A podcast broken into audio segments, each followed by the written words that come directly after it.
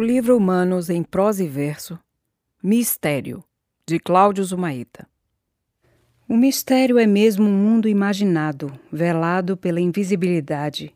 É como a face reversa do mundo real, este habitado por todos nós. Às vezes esperamos a sós por aquilo que poderá nos levar para outro mundo ou lugar. Bobagem. O mundo e o lugar que procuramos, na verdade, são justamente tudo aquilo que não pode por nós esperar. Só os silêncios não mentem e podem ampliar tudo o que vemos.